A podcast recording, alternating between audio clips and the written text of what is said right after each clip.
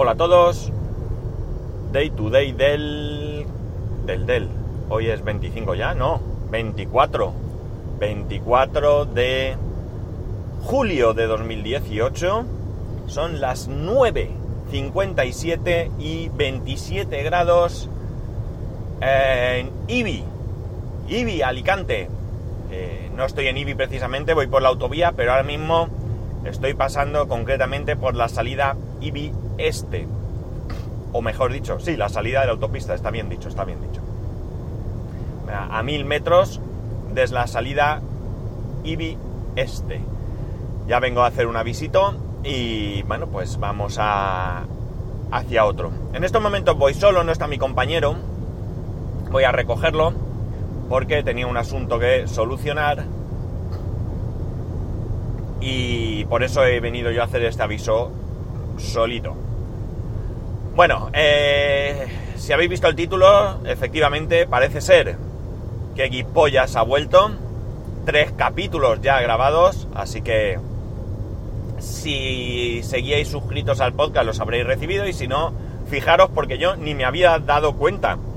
Me di cuenta por unos mensajes de, Telegram, porque como ya os he dicho que voy muy retrasado en, en la escucha de podcast, voy poco a poco, día a día, haciendo lo que puedo, pues claro, ahí hay algunos podcasts que tengo muchos capítulos sin escuchar y este pues está ahí abajo del todo y no lo había visto. La cuestión es que, eh, como digo, parece que, que han cogido carrerilla, ya van tres, o sea que si no estabais suscritos porque os aburristeis de ver eh, ahí el, eh, la suscripción y que no grabaran, pues ya podéis volver si os interesa suscribiros. Porque, bueno, pues siguen siendo eh, y Paco de siempre. O sea que, que si os gustaba os seguirá gustando. El caso es que en este primer podcast que han mm, grabado en este, qué sé yo, nueva etapa, no sé si ellos lo consideran así, hablan de una cosa que me resulta muy interesante y es el tema de las reseñas de los productos. Evidentemente, las reseñas de los productos son algo tremendamente útil o así deberían de serlo. Qué mejor que escuchar las opiniones de otros usuarios que han comprado ese determinado producto para eh, hacernos una idea de si es un producto que nos pueda eh, a nosotros ser útil o es un producto malo o no cumple con las expectativas que nosotros esperaríamos de él, etcétera, etcétera. O todo lo contrario, es hoy precisamente lo que nosotros buscamos. El caso es que, como digo, hay algo muy interesante que dicen, que dice Pollas, y que luego pues Paco cuenta alguna anécdota que también hay que tenerla en cuenta, y es el hecho de que las reseñas más interesantes son las reseñas malas. ¿Por qué? Pues en primer lugar porque las reseñas buenas, muchas de las reseñas buenas, como ellos mismos también cuentan, aquellas que vienen con fotos, vídeos y demás, probablemente sean reseñas patrocinadas, es decir, que o bien les han mandado el producto gratis o con un descuento muy importante, se lo han cedido, y aquí corremos el riesgo, que no digo que siempre pase, pero corremos el riesgo de que si eh, se vean influenciados por esto, ya que a lo mejor si hablan mal del producto, eh, resulta que ya no les ceden nada más y por tanto pierden esa oportunidad.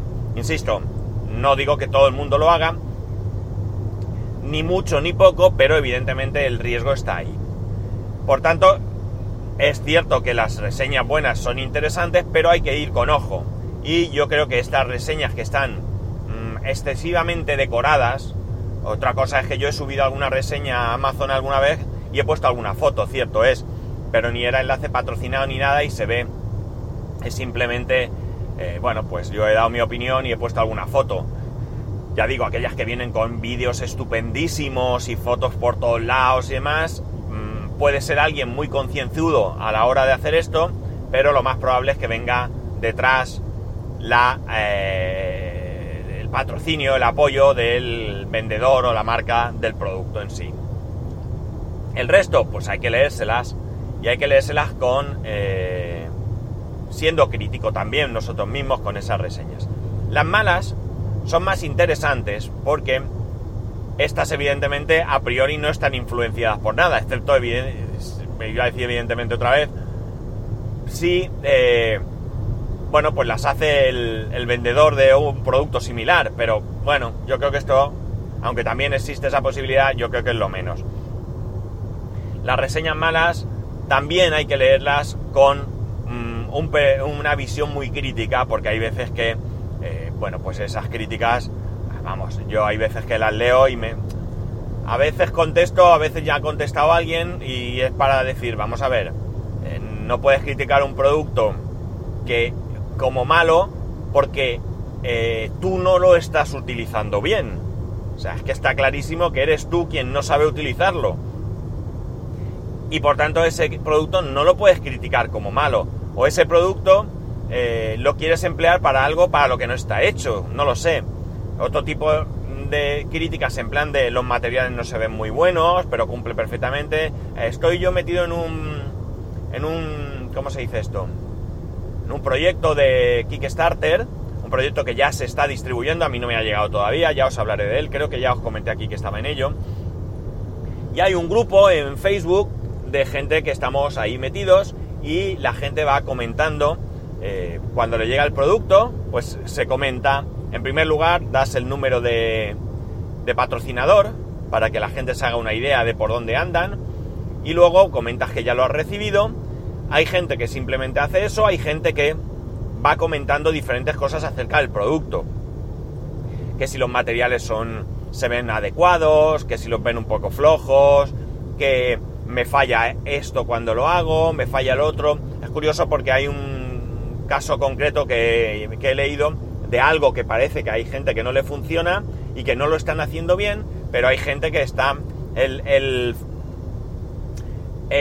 fabricante o el desarrollador de este proyecto también está por ahí, el grupo de hecho que es de, de ellos, y ves que va contestando y dando cosas, y hay veces que se ve claramente que, bueno, pues no has conectado esto o lo otro, o estás utilizando esto o lo otro que no es correcto, ¿no?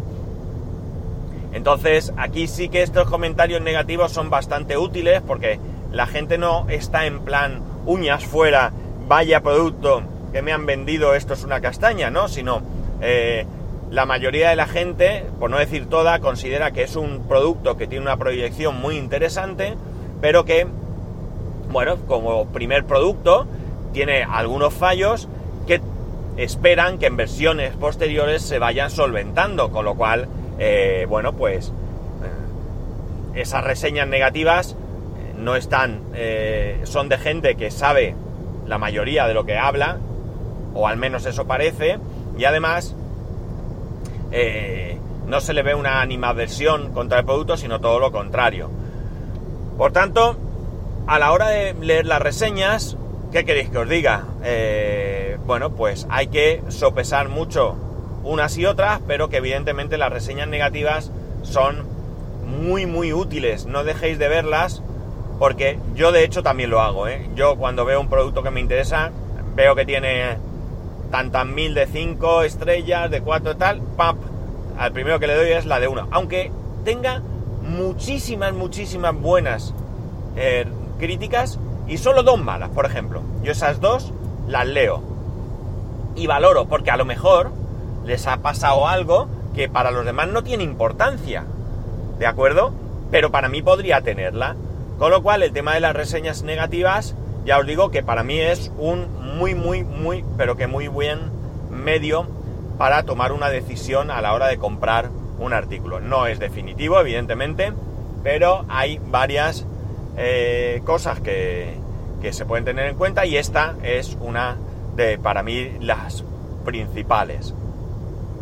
Las reseñas buenas, pues es que la mayoría de reseñas buenas me, matan. Eh, todas esas reseñas que a, lo mejor son un porcentaje elevadísimo que ponen, eh, excelente vendedor, me llegó el producto al día siguiente. Vamos a ver. Me parece muy bien, o sea, muy bien esa valoración, pero abre el producto, compruébalo, mira que va bien, eh, eh, detecta si tiene algún pequeñito fallo, aunque sea muy pequeño, o si es todo correcto. si lo has sabido hacer funcionar a la primera o has podido hacerlo funcionar a la primera, si una vez puesto a funcionar cumple con tus expectativas o no, pero en plan crítica constructiva, ¿no? Es decir, he recibido el producto, el vendedor ha cumplido con los plazos, el producto se ve de una calidad, por ejemplo, aceptable, aunque tiene un pequeño plástico que tal, una rebaba que no sé cuánto, eh, al probarlo ha funcionado a la primera y es muy sencillo de poner en marcha siguiendo las instrucciones y eh, pues a la hora de determinada función cumple bien pero podría mejorarse.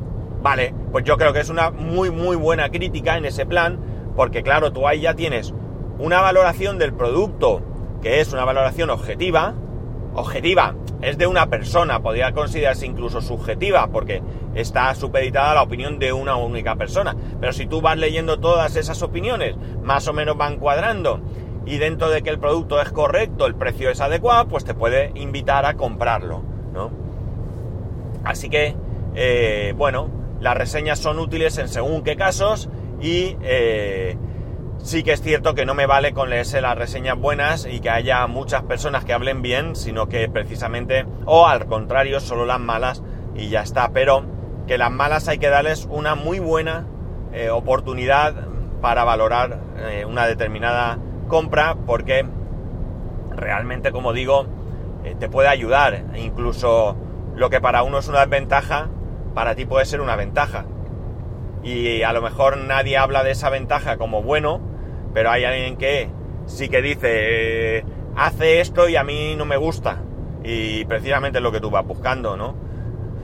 Eh, me ha resultado interesante que hayan hecho ese comentario, muy interesante que, no sea yo el único loco que, que se fija sobre todo en las reseñas negativas, pero valorándolas, como digo, en su justa medida. Y un poco más, esto quería hoy comentaros. Tengo ahí una cosilla para poneros, pero es que como es un audio que tengo ahí eh, sobre un tema que traté la semana pasada, pero como no puedo escucharlo al mismo tiempo que al mismo tiempo que, que lo reproduzco, eh, me da un poco de palo, aunque ya lo he hecho otras veces, el que, no sé, no quede bien el volumen o algo, así que tengo que hacer alguna que otra prueba y a ver si os lo pongo, si me da tiempo esta misma semana. De todas maneras, tampoco quería colocarlo eh, muy pronto para, no sé, pues dar un poco de, de tiempo a que todo el mundo escuchase ese, todo el mundo que le interese, claro, escuchase ese capítulo y que, que le diese cuatro vueltas a su, a su opinión al respecto. Y lo dicho, nada más, que paséis un buen, madre mía, hoy se me lengua la traba, que paséis un muy buen martes. Vuelvo a animar a los que no estéis de vacaciones, no estemos de vacaciones, no sabemos cuándo nos vamos, así estoy todavía, para que tiremos para adelante, ya llegará el momento de nuestro descanso, yo lo necesito ya, no puedo más, estoy súper cansado. Y nada más, lo dicho, escribirme a arroba spascual, spascual arroba spascual.es y solo otra cosa más, el señor Mespaznar acaba de inaugurar un canal de YouTube de bocados por momentos. De, de momento, si no ha cambiado la cosa, solo ha subido un vídeo. La verdad es que está bastante chulo, tiene muy buena pinta. Eh, creo que por lo que ha comentado él, quiere empezar subiendo recetas muy, muy, muy sencillitas y muy facilitas. Si os interesa el tema, el tema gastronómico y os, gusta el podcast de Mespandar, eh, entiendo que si os gusta y lo seguís ya lo sabréis, pero si no, pegarle un vistazo porque a lo mejor os interesa. Y por cierto, mi hijo emocionadísimo de que cada vez tiene más seguidores. Ayer intentó arreglar el vídeo, pero se confundió. Porque lo que hizo fue que lo arregló en clase, se copió unos archivos, se vino a casa para subirlo en casa, pero no subió todos los archivos, no copió al pendrive todos los archivos, así que no ha podido. De todas maneras, lo he dicho, gracias a todos por suscribiros, porque está súper contento de, de estar ahí. Y en las notas de este capítulo os pondré el enlace al canal de YouTube de Bocados por Momentos del señor, gran señor Mespaznar. Un saludo y nos escuchamos mañana.